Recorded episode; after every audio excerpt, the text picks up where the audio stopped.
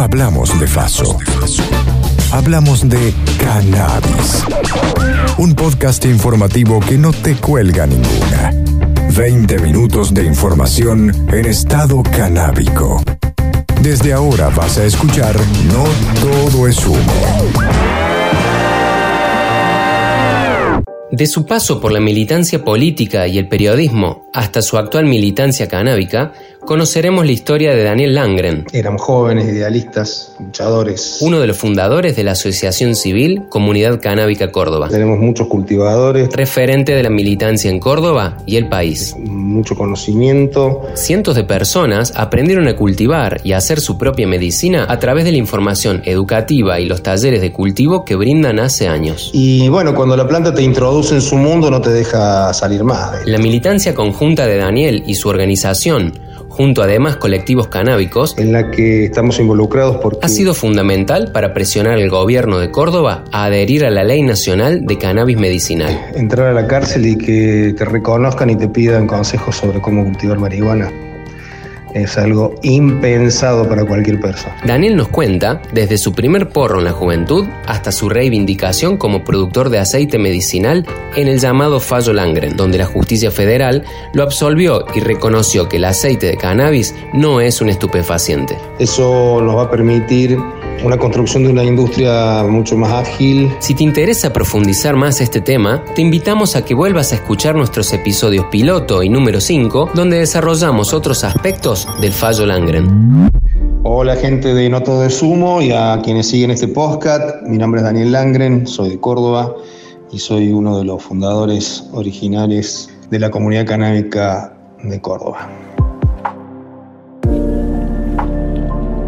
Muchos me preguntan la pregunta básica, ¿no? ¿Cómo empezó mi relación con, la planta?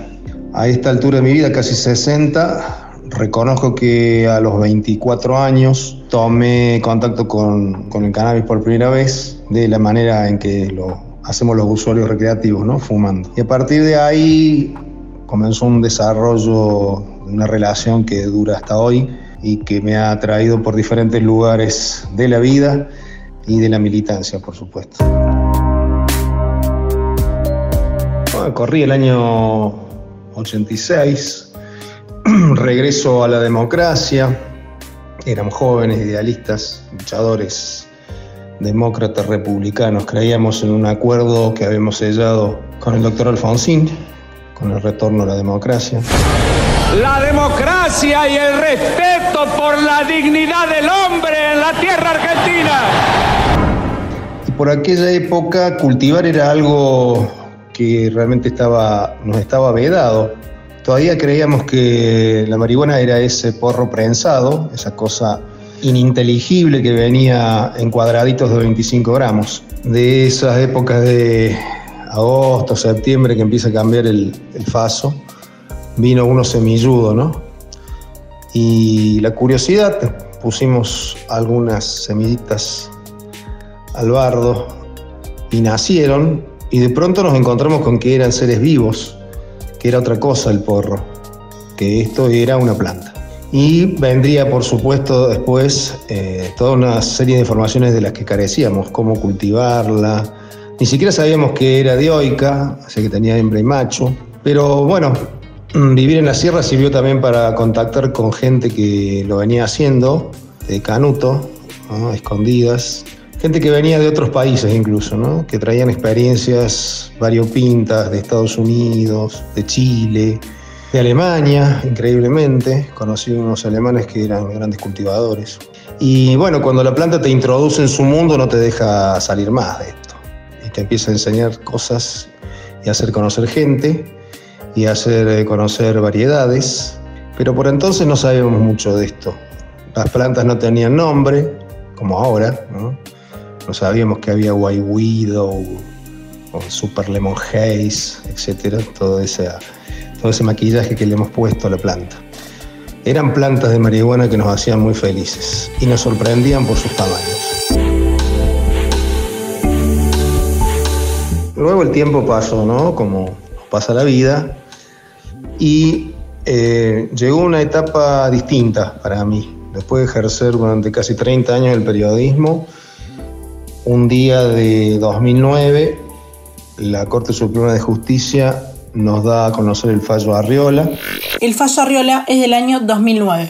En esta sentencia, la Corte declara la inconstitucionalidad de la criminalización de la tenencia de estupefacientes para consumo personal por ser incompatible con el principio de reserva contenido en el artículo 19 de la Constitución Nacional, el cual protege las acciones privadas que de ningún modo ofendan al orden y a la moral pública ni perjudiquen a un tercero. Y eso fue realmente motivador, de tal magnitud que incluso a partir de ese momento decidí dejar la profesión y dedicarme exclusivamente H24 a la militancia del cannabis y todos sus vericuetos.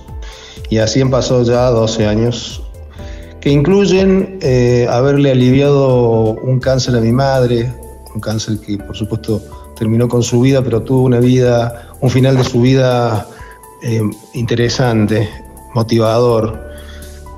Debo decir que gracias al cannabis, a, a, la muerte de mi madre, me amigué con la muerte. Es una experiencia muy fuerte, muy interesante, siempre comento. Y luego devino la construcción de una organización, porque teníamos que ponernos a marchar.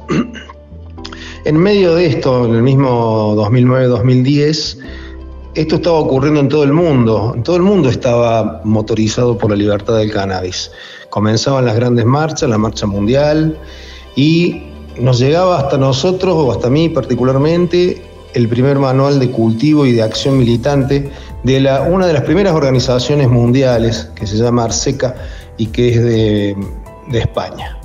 Ellos nos entregaron las primeras herramientas para la militancia activa.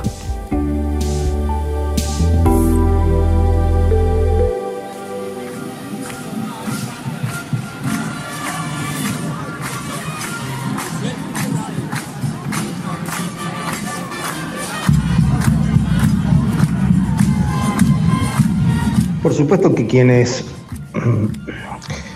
en algún momento abrazamos militancias como la del cannabis, habíamos abrazado otras militancias, lo, decía anteriormente.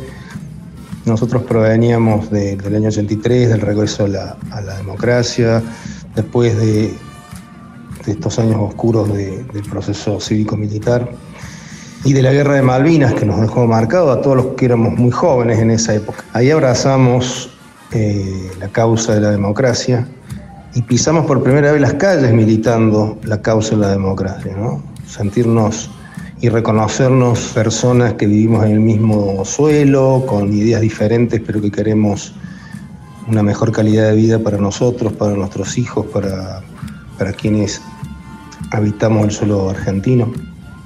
Y por supuesto durante muchos años eh, abracé la militancia político-partidaria, pero luego, bueno, abandoné, abandoné esa militancia activa en función de, de que no quería eh, involucrarme en el accionar de la partidocracia y las cosas que van degenerando lamentablemente el poder político y, y, y el poder en general en, en, nuestro país. Pero eso sirvió de mucho para abrazar una causa como la del cannabis. Teníamos con muchas enseñanzas, con mucho activismo y con mucho conocimiento de, del territorio. Y bueno, y sirvió, sirvió para eh, construir lo que es hoy una asociación civil, ¿no? Empezamos en las catacumbas y hoy tenemos una asociación civil sin fines de lucro, que es la primera en Córdoba y que, bueno, mantiene este espíritu de lucha, con otro formato, por supuesto, y con otras responsabilidades, pero en definitiva mantuvimos nuestra, nuestro apetito por, por la militancia, por encontrarnos los pares y los iguales en las calles, por defender nuestros derechos y construir nuevos derechos, por supuesto, que es lo que nos ha, ha dado el cannabis.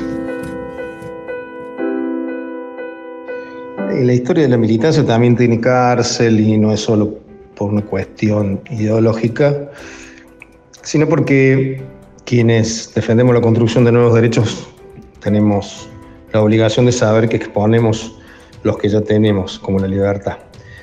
Y bueno, eso fue parte del proceso de construcción de, las leyes que hay actualmente en Argentina, ¿no? Incluido también el, fallo absolutorio que, que, me entregó la justicia en septiembre de, del 2021 declarándome un productor de aceite medicinal de cannabis, zanjando definitivamente esta dicotomía entre una ley que lo prohíbe y una ley que lo avala.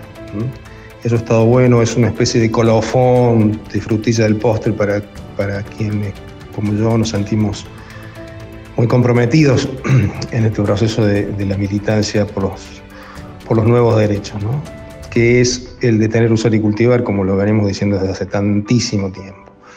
Pero la cárcel no asusta, la cárcel es parte de un proceso y como aprendí mismo, ahí mismo dentro de la cárcel, nadie nace y nadie muere preso.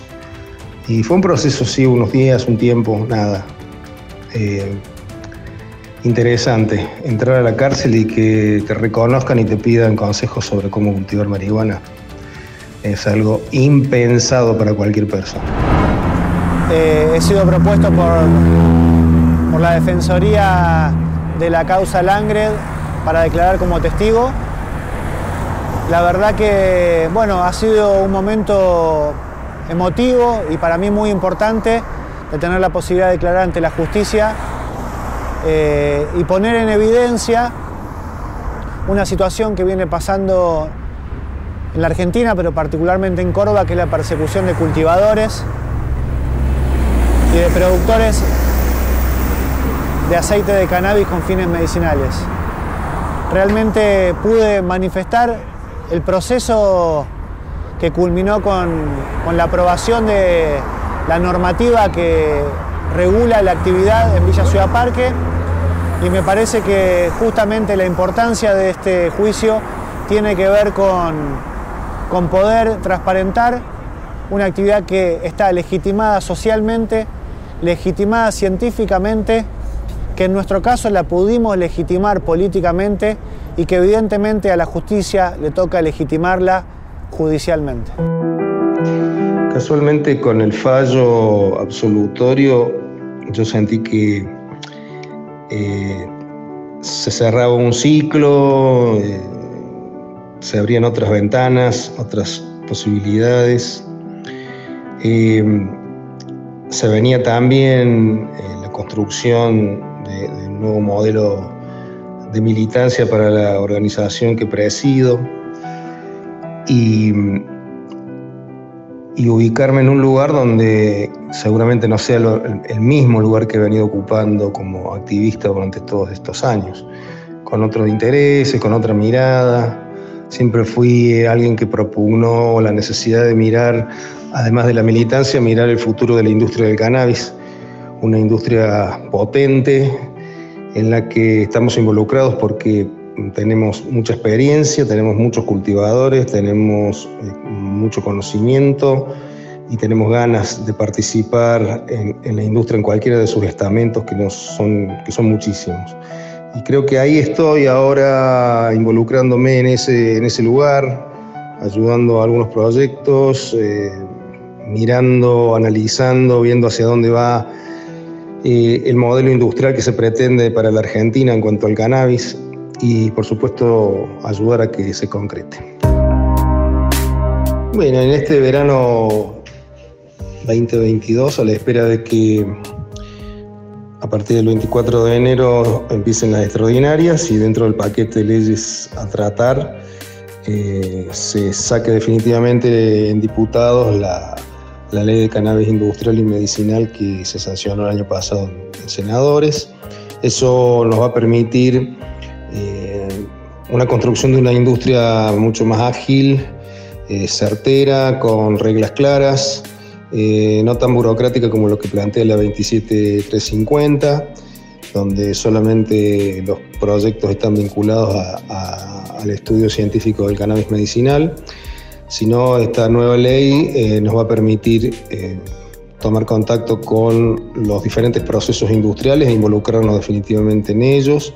Creo que también hay una mirada eh, del gobierno hacia una ayuda, un formato de ayuda para desarrollar esta industria que va a ser totalmente incipiente y nueva y que por supuesto nos va a encontrar ahí seguramente trabajando en algún proyecto.